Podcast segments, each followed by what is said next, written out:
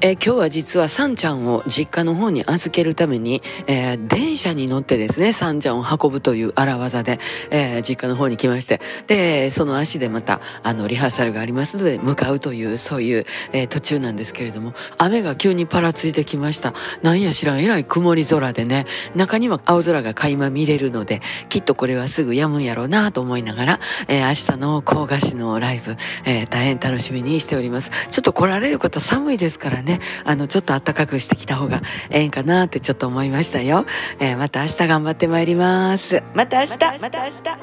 日